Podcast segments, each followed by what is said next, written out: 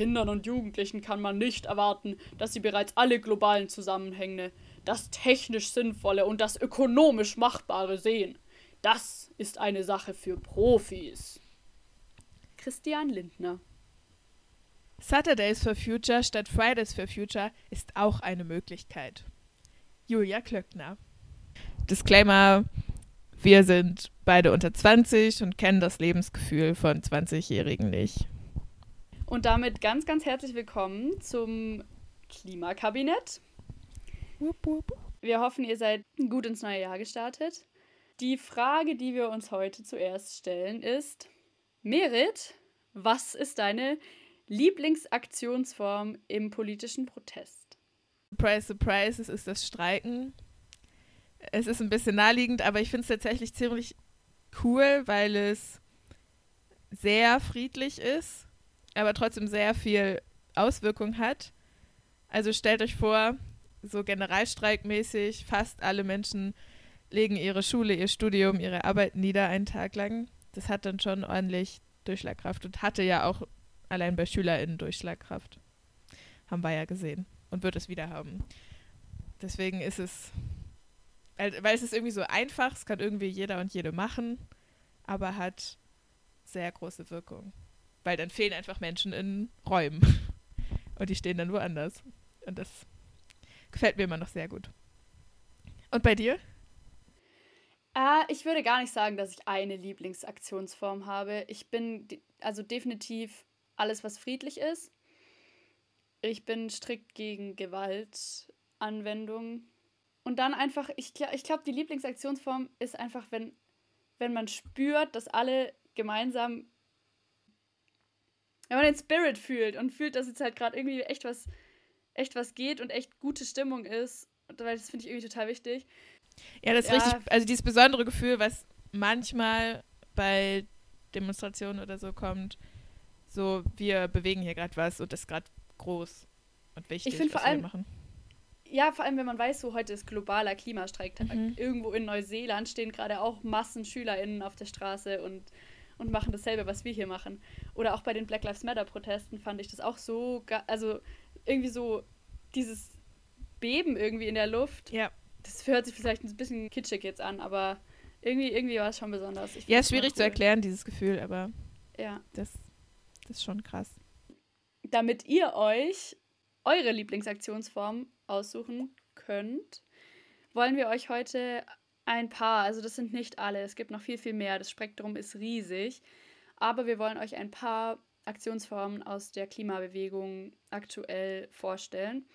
Mit Beispielen, aber auch die Beispiele sind sicher nicht vollständig. Also wir sind bei ganz vielen Sachen noch nicht dabei gewesen. Deswegen können wir natürlich nur aus Berichten von anderen Menschen erzählen, ohne unsere eigenen Erfahrungen. Ihr dürft auch gerne Kritik üben und uns schreiben, wenn wir irgendeinen Bullshit labern. Fühlt euch frei. Nee, wir geben einfach nur einen Überblick, was gerade so in der Klimagerechtigkeitsbewegung in Deutschland stattfindet oder stattfinden könnte und haben keinen Anspruch auf Vollständigkeit. Vielleicht entsteht morgen ja auch schon was ganz Neues. Ja, das ist ja das Schöne, dass es immer im Wandel ist und sich auch gerade durch Corona, es sind so viele neue Aktionsformen entstanden und Alternativen, die man halt auch ohne viele Menschen machen kann. Das ist wunderschön. Und zuerst wollen wir ganz klassisch einsteigen mit den Demonstrationen.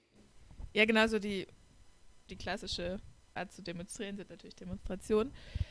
Und eine Demonstration ist es, wenn sich mehrere Personen unter freiem Himmel an einem Ort aufhalten mit einer politischen Botschaft oder einen Aufzug, wenn sie sich bewegen. Man muss eine Demonstration bis zu 48 Stunden vorher angemeldet haben und bis zu zwei Jahre im Voraus. Das haben wir ja auch schon äh, kennengelernt. Und es ist rechtlich geschützt. Also das Versammlungsrecht ist ein sehr hohes Recht. Es, darf zum Beispiel der Zutritt zu so einer ähm, politischen Veranstaltung nicht verwehrt werden. Also die Polizei darf einen nicht daran hindern, auf eine Demonstration zu gehen.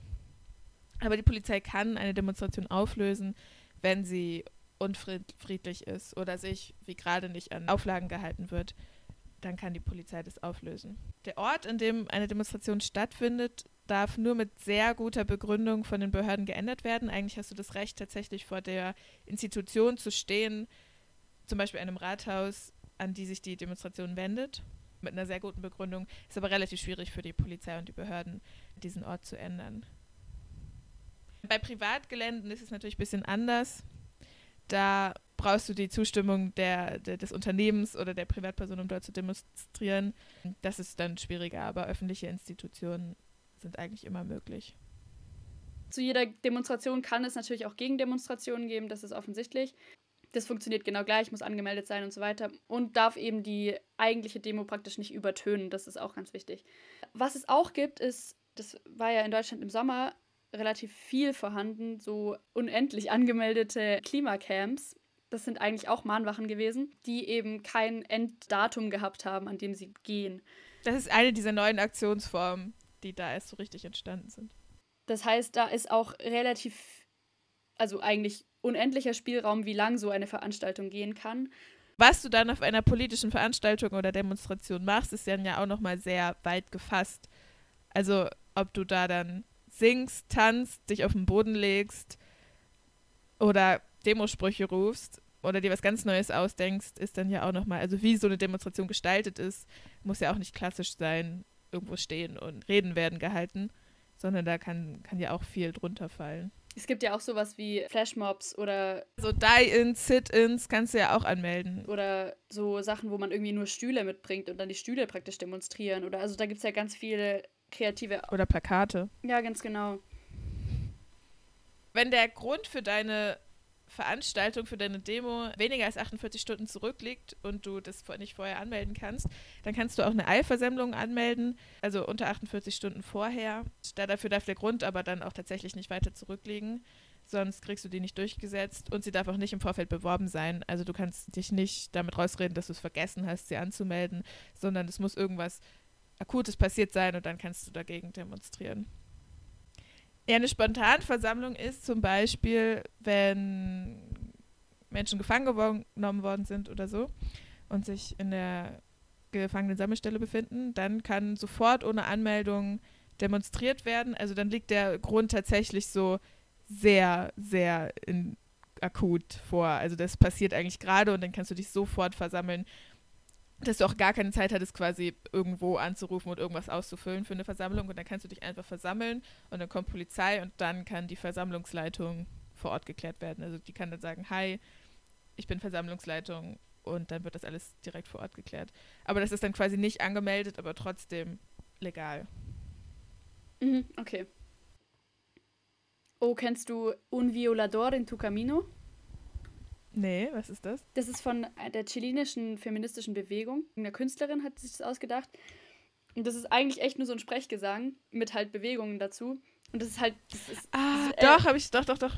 Ja, aber das finde ich, das ist ja auch einfach eine Aktionsform, die einfach richtig cool ist. Ja, oder wie wir es auch gerade in Hongkong sehen, da wird dann auf einmal eine gelbe Quietsche-Ente zu so einem Widerstandszeichen und entwickelt dann so eigene Dynamiken und das kannst du vorher nicht voraussehen oder planen oder so. Sowas entwickelt sich dann. Ja. Das ist ja auch politischer Widerstand. Ja. In eine Grauzone, wo wir gerade bei Symbolen sind, sind auch solche Sachen wie, dass man irgendwie Sticker anbringt oder irgendwelche Sachen hinsprayt. Oder es gibt auch die Aktionsform, dass man an Denkmäler, zum Beispiel die Seebrücke macht es ab und zu, dass man da Schwimmwesten hinhängt, um darauf hinzuweisen, dass eben massenweise Menschen im Mittelmeer ertrinken. Das ist natürlich nicht ganz legal, es ist aber auch noch keine Sachbeschädigung so richtig, weil Sticker kann man ganz oft wieder abmachen, ohne dass irgendwas passiert. Kreide kann man, also gut, wenn man richtig sprayt, dann ist es Sachbeschädigung, aber mit Kreide ist es relativ unproblematisch, weil dann regnet es einmal und dann ist es wieder weg. Und das sind einfach auch praktisch schweigende Zeichen des Widerstands, die wahrscheinlich auch eher Leute erreichen, die aus dem Bubble raus sind. Also wenn ein Denkmal eine Schwimmweste anhat, dann ist das ziemlich auffällig. Und dann gibt es auch noch größere Aktionen, dass man irgendwie einen Banner-Drop macht, also sich von der Brücke runter irgendwie ein großes Banner runterschmeißt oder so. Gern mal finden so Banner-Drops auch von wichtigen Gebäuden statt, also dass man halt irgendwie auf Bauzäune um Regierungsgebäude oder so hochklettert und es von da runterschmeißt. Oder vom Dach von Tönnies. Nur so ein Beispiel. Ja, ganz genau. Ger Ger ich weiß nicht, wie man das ausspricht. Ger Guerilla. Ich sag jetzt immer Gardening und du sagst das andere Wort. Okay, ja. Also, es gibt Guerilla. Gardening. Das funktioniert so, dass man ein Hochbeet oder Samenbomben irgendwo platziert. einfach um darauf hinzuweisen, dass es in der Stadt verdammt viel Beton gibt und wir mehr Grün brauchen und das schön ist. Oder was Greenpeace manchmal macht, sind so Flüsse einfärben in Grün, natürlich auch, um gegen die Wasserverschmutzung zum Beispiel zu demonstrieren. Kennst du Adbusting? Nee.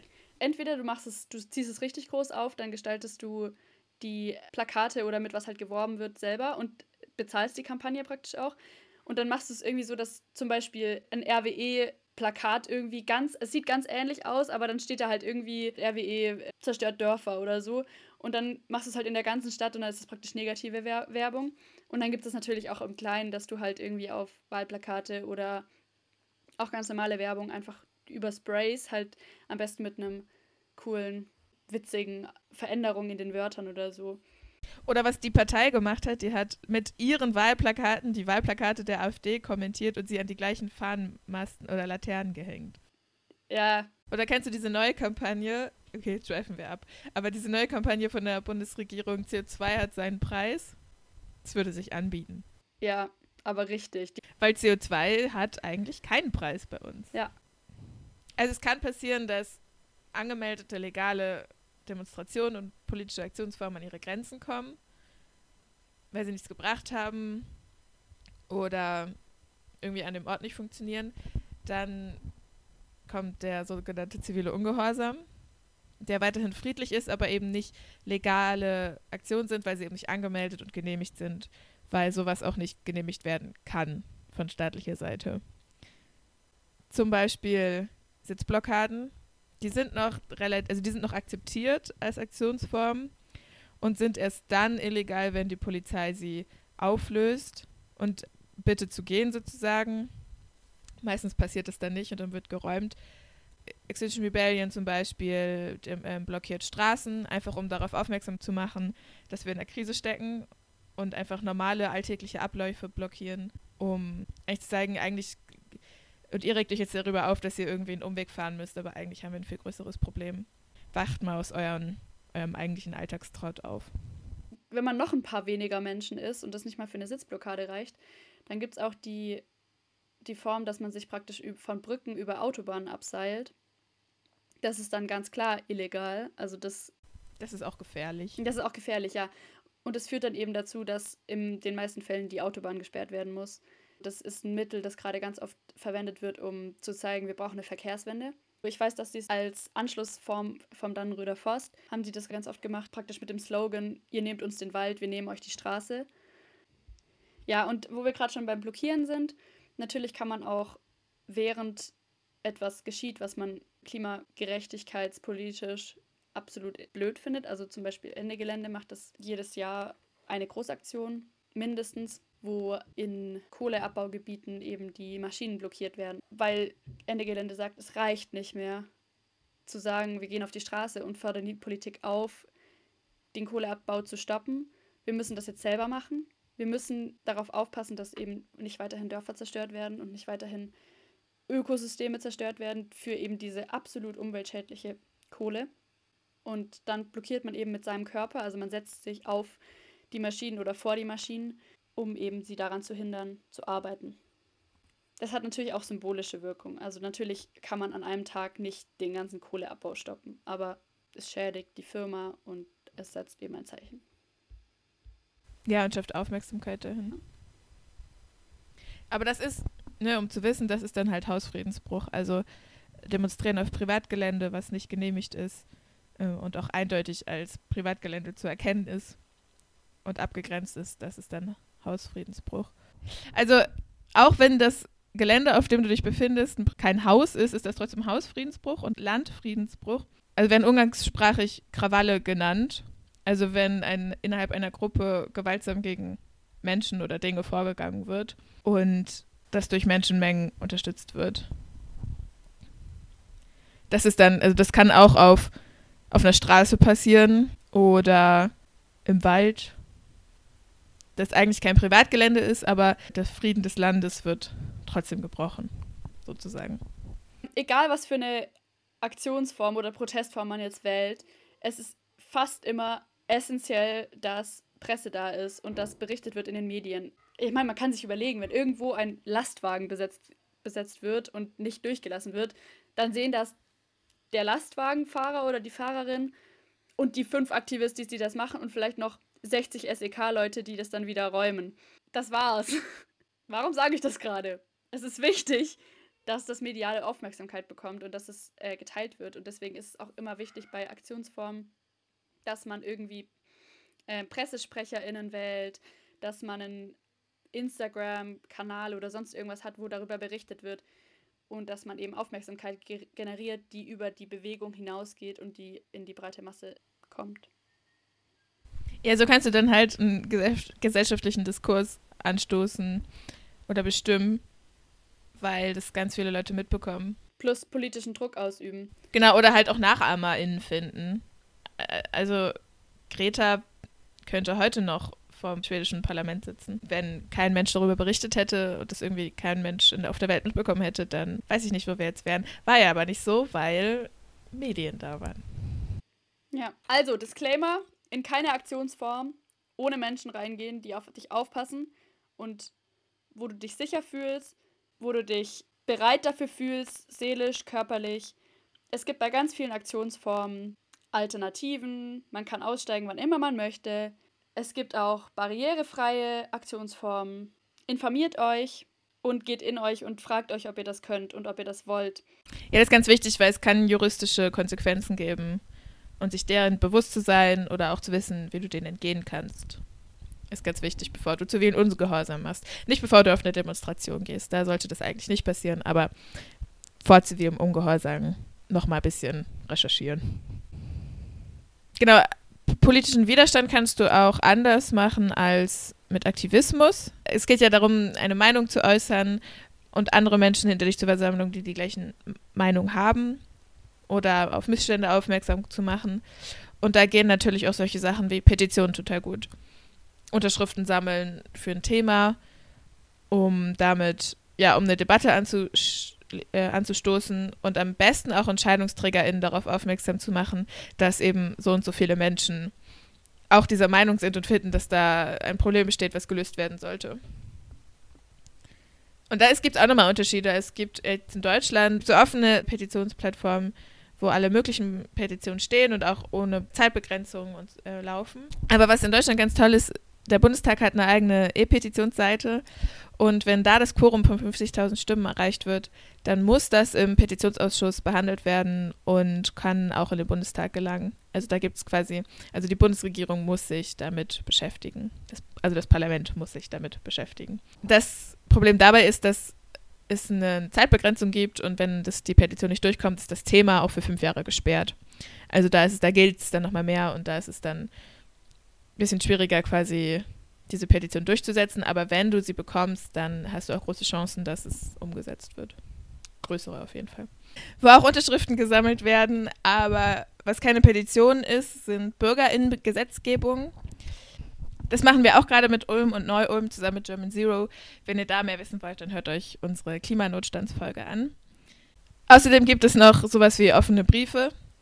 Also Menschen schreiben einen Brief und andere Menschen und Institutionen können den unterschreiben, um sich mit der Aussage zu solidarisieren und auch wieder zu zeigen, sehr viele Menschen unterstützen diese Aussage. Was man natürlich auch immer politisch angehaucht machen kann, ist Kunst. Man kann zum Beispiel über Aufführungen oder Ausstellungen oder generell Kunstwerke auch ganz viel politische Meinung übermitteln. Da als Beispiel zu nennen ist zum Beispiel das Zentrum für politische Schönheit die ja auch immer so Übernachtaktionen haben, wie das Stehlendenkmal in Bernd Höckes Garten aufbauen. Das ist ein Kollektiv, glaube ich, von KünstlerInnen, die halt politische Kunst im öffentlichen Raum machen. Ja, aber ich finde auch schon so kleinere Aktionen, zum Beispiel irgendwie T-Shirts selber designen oder so, das ist halt im Prinzip auch Kunst, aber da kannst du halt auch so viel politische Aussage draufpacken. Ja, und gerade KünstlerInnen haben ja eine auch oft eine große Reichweite. Also so ein Theater oder ein erfolgreicher Maler oder auch MusikerInnen. Und wenn die dann politische Äußerungen tätigen oder einen politischen Song schreiben oder ein the politisches Theaterstück inszenieren, trifft es auch wieder Menschen, die damit erstmal nicht so richtig gerechnet haben. Also die vielleicht gar nicht unbedingt äh, Menschen sind, die auf Demonstrationen gehen. Aber dann eben damit trotzdem konfrontiert werden und damit schafft es wieder Öffentlichkeit. Ja, und Filme auch. Also in Filmen kann man ja auch unglaublich viel Ja. Information übermitteln, unterschwellig in Kunst. Also, ihr seht, ihr seht hoffentlich jetzt, dass es ein ziemlich weit gefächertes Gebiet gibt, was man tun kann. Ich glaube, was auch immer ganz wichtig ist, ist, übernehmt euch nicht. Passt auf eure Mitaktivistis auf. Und werdet aber aktiv. Ihr seht, es ist ein sehr breites Feld, in dem Mensch was machen kann und sich engagieren kann. Da ist auch irgendwie für jeden was dabei. Und immer wieder ist es, niemand ist zu klein, um irgendwie was zu bewirken und einen Unterschied zu machen. Fürchtet euch nicht davor, wie alt ihr seid, wie viele ihr seid. Ihr könnt das. Und wir lieben euch. Oh.